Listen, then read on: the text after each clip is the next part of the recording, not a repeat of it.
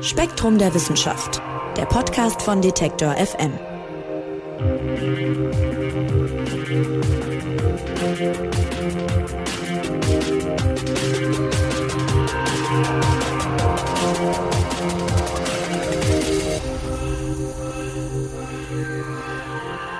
Hallo und herzlich willkommen. Ihr hört den Spektrum Podcast. Ich bin Marc Zimmer, freue mich, dass ihr dabei seid und hoffe, ihr seid alle gesund. Die kalten Tage im Jahr sind ja so die Zeit, in der wir gerne mal ein bisschen kränkeln und uns dann eben auch gerne Gedanken darüber machen, was unser Immunsystem gerade so leistet und wie wir das vielleicht auch verbessern könnten. Das gilt in Zeiten der Pandemie ja nochmal ganz besonders.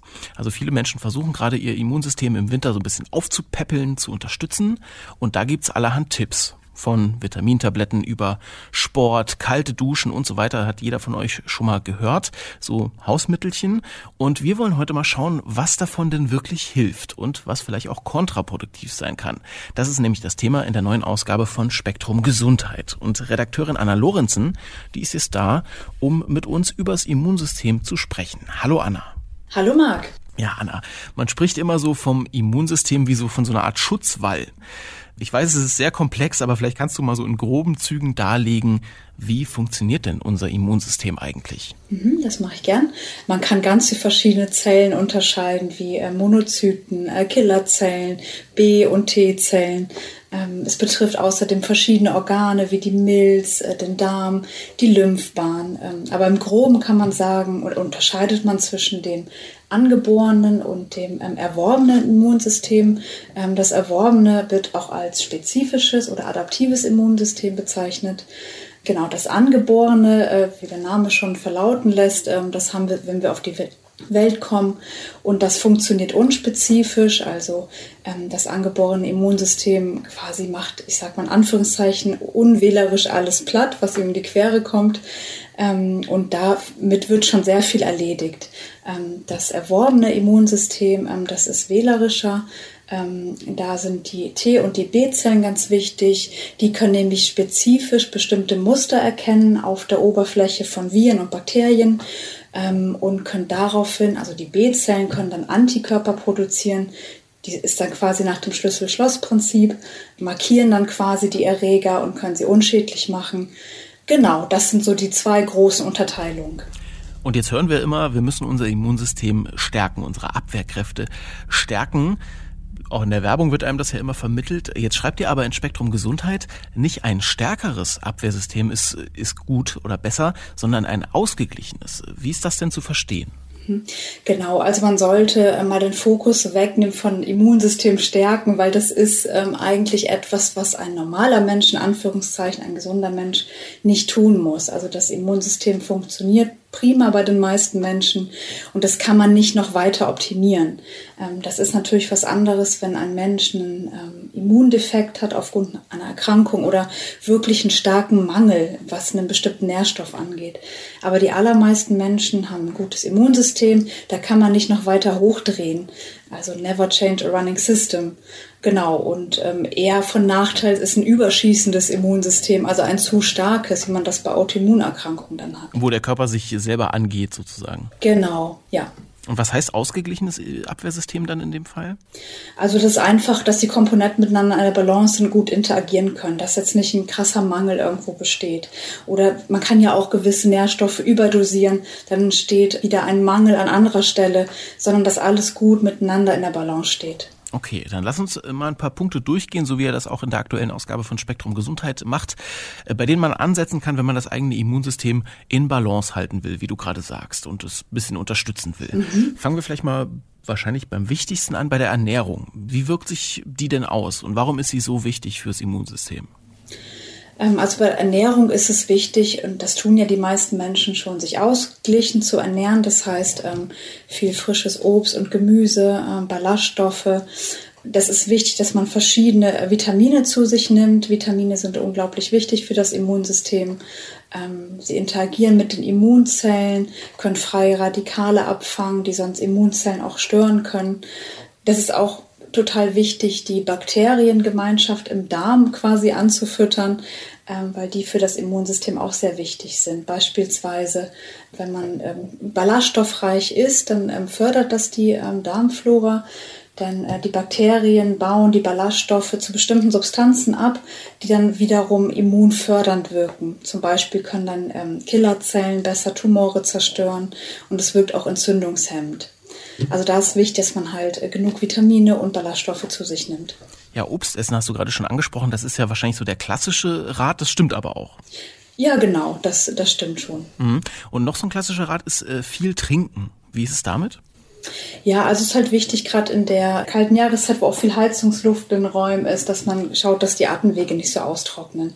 Weil die gehören ja, also Schleimhäute gehören ja zum angeborenen Immunsystem und die müssen befeuchtet und feucht gehalten werden, damit sie auch Erreger gut abtransportieren können. Aber dass man da jetzt also man kann jetzt nicht so konkret sagen, so so viel sollte man trinken. Man muss halt schauen, dass man über den Tag verteilt ausreichend trinkt. Das merkt man ja auch selbst, wenn man durstig ist. Ja, da gibt's jetzt nicht so irgendwie, man muss zwei Liter trinken. So ist es jetzt nicht. Aber dass man darauf schaut, angemessen über den Tag immer wieder Flüssigkeit zu sich zu nehmen. Und da jetzt auch nicht so gesüßte Produkte, weil das wäre wieder nicht so gut äh, für die Gesundheit. Also Wasser, Tees, sowas. Also Ernährung ist sehr wichtig, was das Immunsystem angeht. Mhm. Ein weiterer wichtiger Punkt ist genügend Schlaf. Mhm. Auch das ist sehr wichtig.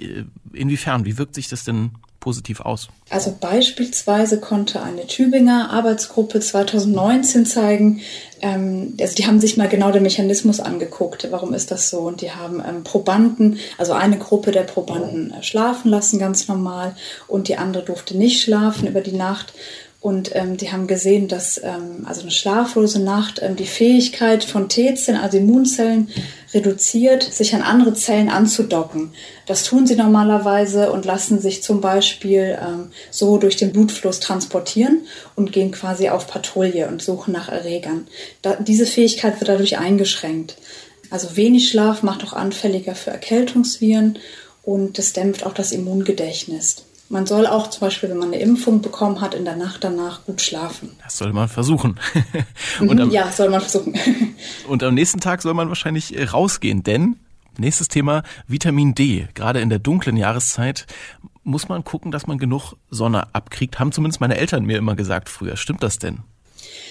Ja, das ist schon wichtig, denn äh, Vitamin D, ähm, das kann der Körper nicht selbst herstellen. Dafür müssen wir in die Sonne gehen. Ähm, und ähm, wenn man sich normal draußen aufhält, ähm, ist das auch kein Problem.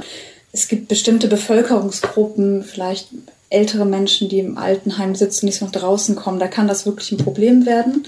Ähm, man kann aber auch Vitamin D über die Nahrung aufnehmen. Zum Beispiel, das ist in Fisch viel enthalten.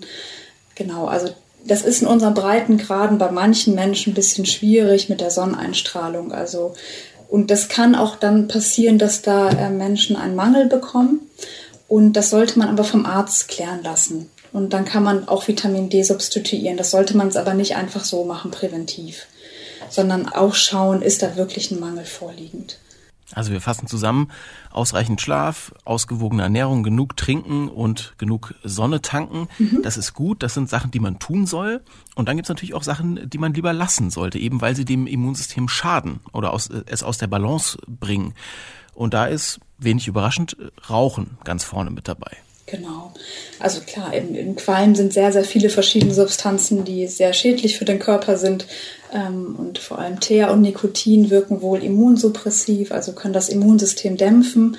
Zusätzlich ähm, sind Gifte in dem Qualm, die ähm, die Schleimhäute und die Flimmerhärchen angreifen, sodass Erreger auch schlechter aus dem Körper transportiert werden können. Und ähm, deswegen haben Raucher auch häufiger Lungenentzündung. Und wie sieht es bei Alkohol aus?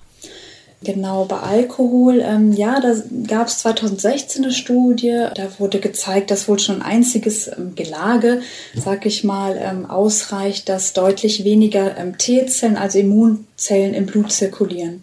Das ist, wirkt also äh, immundämpfend wenigstens einige Stunden nach so einem Gelage.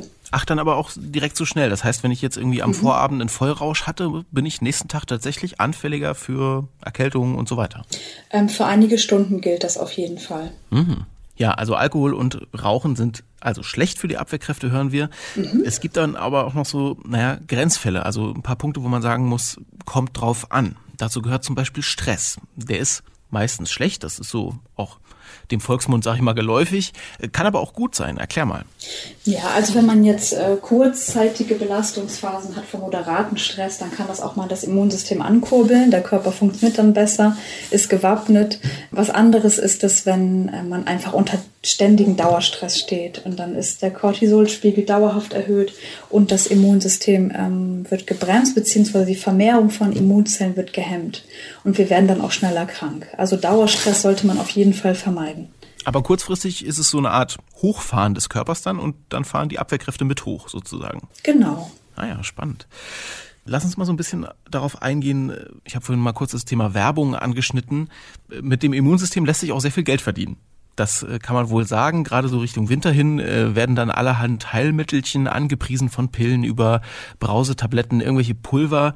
Das sind also ja Nahrungsergänzungsmittel und die sollen dem Körper zum Beispiel dann fehlende Vitamine, Mineralstoffe und so weiter zuführen und eben auch das Immunsystem stärken.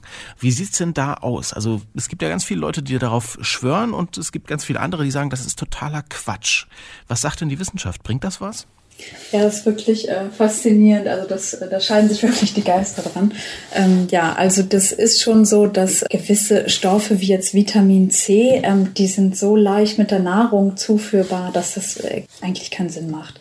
Also da reichen ähm, zwei Orangen oder eine Paprika, um den Vitamin C-Bedarf zu decken. Es gibt Ergänzungsmittel, zum Beispiel äh, Zink. Da ist die Studienlage so, dass, also es deutet einiges darauf hin, dass es tatsächlich die Erkältung ein wenig verkürzen kann, wenn man Zink nimmt. Aber man kann Zink auch überdosieren, also man sollte es auf keinen Fall hochdosiertes Zink über einen langen Zeitraum nehmen, ähm, weil dann kann es zum Beispiel zu einem Kupfermangel führen, der auch wieder krank machen kann.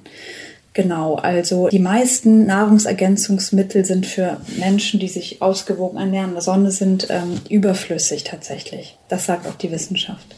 Auch das Immunsystem braucht das nicht. Genau.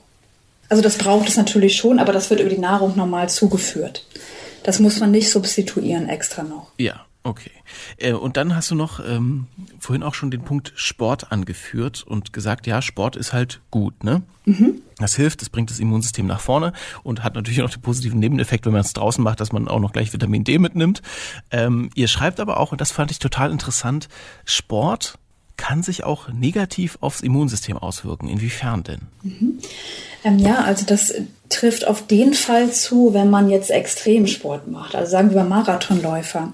Und da gibt es wohl Übersichtsarbeiten, die zeigen, dass ähm, nach einem Marathonlauf, ähm, dass man anfälliger ist für Erreger und man hat dann häufige Atemwegserkrankungen.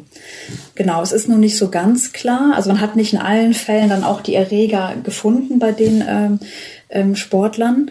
Es kann auch sein, dass es sich dabei um Erreger handelt, die im Körper so schlummern und dann quasi aktiviert werden, weil das schon in dem Moment eine Belastung auch fürs Immunsystem ist.